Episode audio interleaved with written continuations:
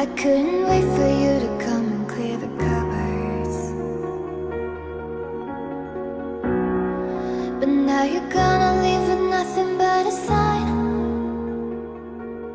Hello，各位亲爱的听友，欢迎回到悠悠白说，我是你们的麦克 BB。随着《赛博朋克2077》在2020年底发售啊，Cyberpunk 赛博朋克这四个字儿就越来越火。那之前咱们聊过赛博朋克在这个世界上的一个另类的具体化的表现——香港九龙城寨啊。那虽然这地方早就变成了公园啊，啊，那这种历史的产物、旧时代的糟粕啊，肯定是不能成为时代的主流嘛，也注定活不了太久。可是呢，啊，但凡你看过当时的资料、文献跟老照片一种鬼魅又迷人的感觉，又特别上头。啊，香港各种高耸入云摩天大楼带来的高科技，跟九龙城寨啊屁大点地儿啊，却住了几万人的低生活，离得这么近，却好像生活在两个平行世界。那这种反差，咱们在各类赛博朋克的这个影视作品里也都能见到。而《二零七七边缘行者》是少见的能让人带入的非常深的动画题材。痛，真的好痛。但凡看到关于《边缘行者》的视频啊，这几个字儿弹幕肯定都是最多的。短短十几集，咱们跟大卫·马丁内斯一起经历了短暂又绚烂的一生。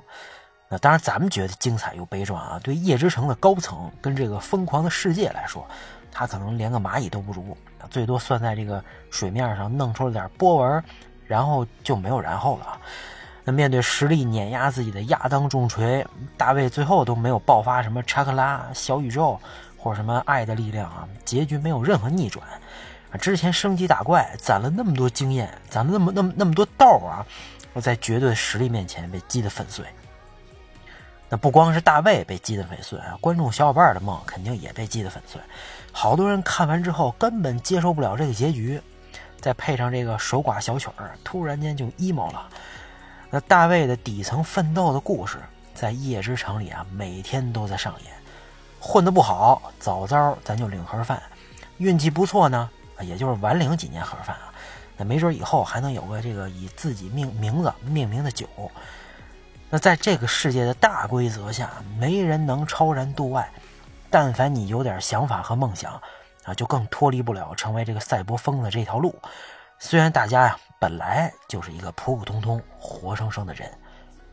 男主大卫·马丁内斯生活在一个普通家庭啊，这可不是普通家庭马化腾啊，至少那也能算是贫困线以上吧。他妈妈虽然工作辛苦，好歹也能努一把，让这孩子上重点学校，为的就是梦想有一天儿子能通过奋斗站在荒坂的金字塔顶端。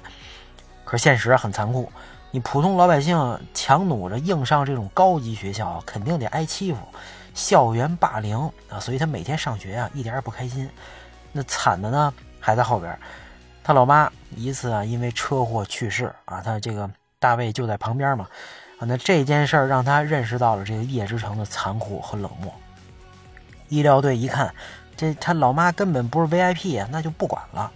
医院也是各种磨叽，反正没钱就治不了。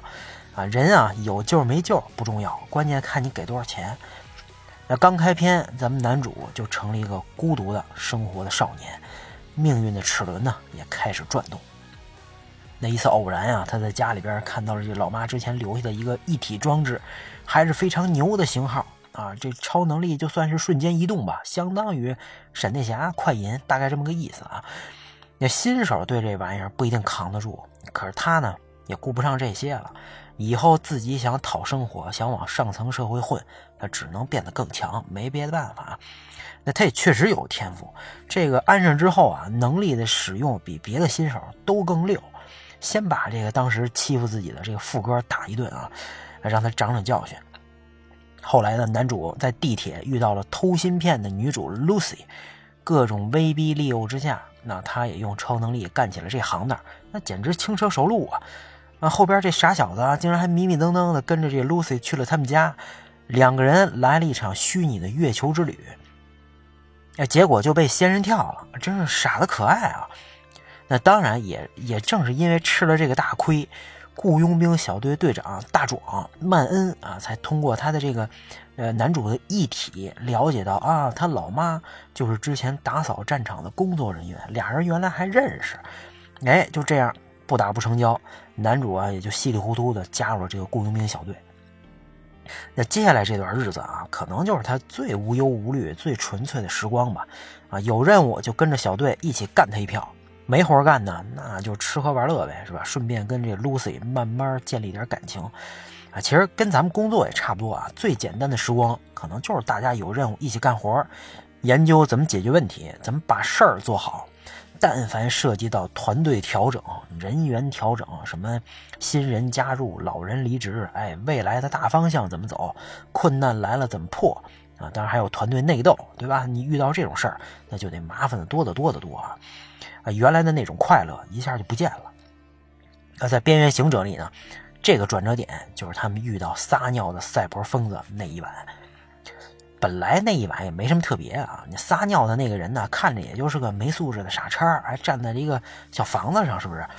呃，结果这个瑞贝卡的哥哥呢，当面喷他的时候，突然间就被爆头了啊！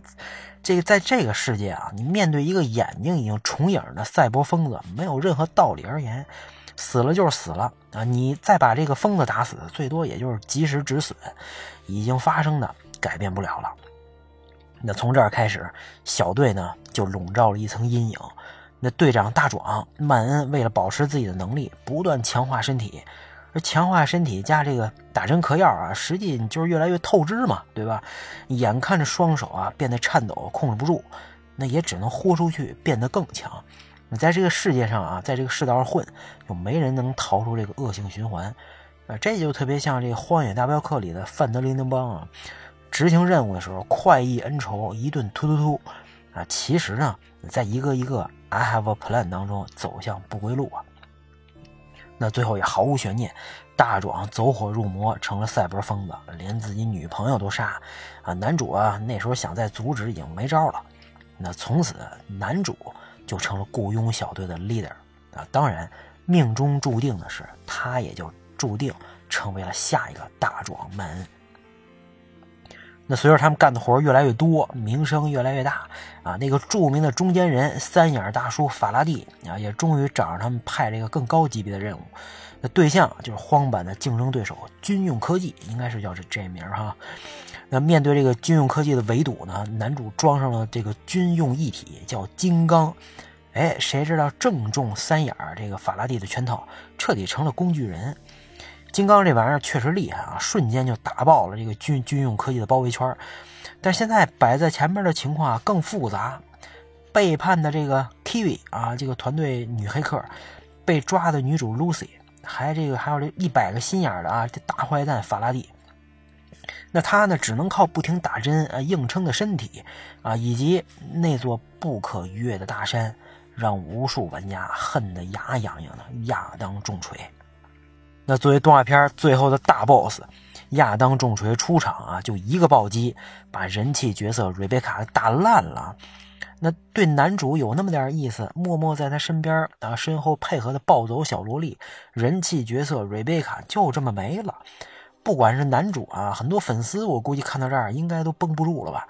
啊，这还没完，男主 VS 亚当重锤，基本就是全程被虐，纯属送人头啊，一点机会都没有。而且他应该还还了一次手啊，那你这对吧？把人给激怒了，这本来零比一、零比二输了就不错了，结果这这这么一弄，人家不直接往死里虐。那亚当呢？最后躺在地上，知道啊，自己也就到这儿了。他最后的坦然面对，换来的也就是亚当重锤的一句。你是一个算是一个有趣的意识体啊，可能他真的这种人见多了。男主自以为也这个自己已经是个人物，其实跟他比也就是个小学生水平。我相信大家回到游戏之后啊，再看到那杯大卫马丁内斯的酒啊，再想到所谓只有逝去的传奇才有资格有自己名字命名的饮品，可能也会哭笑不得吧。那这个呢，就是赛博朋克的世界，高科技低生活。那你能靠一体把自己改造成任何东西，唯独你不是一个人。啊，男主快疯的时候也幻想过自己站在荒坂塔顶层的样子，那他真的上去了呀。啊，那作为一个连房租都交不起的老百姓啊，弄到了军用一体金刚之后，过了把瘾，这已经是人中龙凤了。底层人民没有背景，没有手段，只能靠透支自己身体这一条路搏他一把。干得好的，像大卫这样，好歹看见过荒坂塔顶什么样。多数人啊，很早就像那个应该是何鸽子派来的一个新手啊，像他一样，早早在某个任务里边领盒饭了。你以为呕心沥血弄出这点动静啊，已经千古留名？其实对那些上边人来说，那有点小岔子干掉就好。水面上的激起一片涟漪，早晚就会恢复平静。那谁也突破不了这个体系，只要体系跟根基不动，那让他们闹腾闹腾也不是什么大事儿。那大卫呢，本来是一个没有目标的人。老妈天天念叨要爬到荒荒坂这个最最顶层，你得努力。Lucy 后来说：“哎，你要带我去月球，我想去月球。”这也就稀里糊涂的成了他自己的目标。那目标是什么？看来真的不重要啊！在这个世界上，你只要有个目标啊，就好像还在活着，还不算是没有思想的机器。那他呢，也是幸运的。Lucy 因为他从一个小黑客，这个女侠客吧。变成了小媳妇儿啊，那对 Lucy 来说，任务什么的不重要，大卫才最重要。后边他也根本不再执行什么任务，也不关心啊。其实他是在默默的守护着大卫啊，他不需要大卫安什么一体上荒坂塔，他呀只想要大卫活着，两个人在一起就好。可是大卫也知道，啊，走到这一步啊，只有豁出去性命，未来才有可能啊，那个真假已经不重要的月球梦，哎，才有可能实现。那毫无保留的为对方付出的终点，竟然是不可避免的灭亡啊！这可能是大家觉得太痛了的根本原因吧。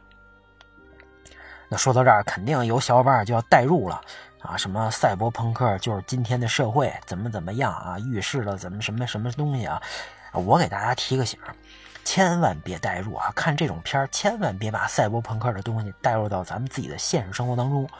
反正每天咱们生活这个工作学习养家已经挺不容易的了，没必要啊，咱自找那么多不痛快，啊，咱们也只能管好当下。以后呢，至于以后到底是变得更好还是更坏，谁都说不太好。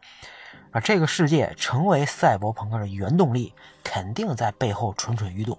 啊，二零七七，你看这游戏首发时候的各种灾难啊，就是现实的预演呀，对不对？呃，但是遏制它的神秘力量。啊，咱也不能忽视，这也是国家跟政府存在的意义嘛。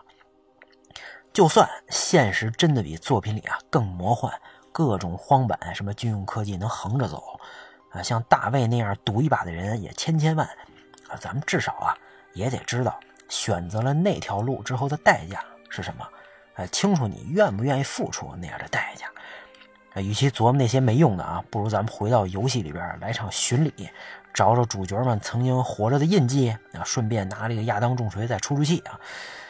只不过对我来说啊，能静下心来在今天打通二零七七，那真的太奢侈了。能回游戏看看风景，感受一下赛博朋克世界的疯狂，就已经满足了吧。关于赛博朋克边缘行者，不知道大家看完之后啊，是不是也 emo 了啊？也欢迎留下你的评论。今天咱们就聊到这儿，大家拜拜。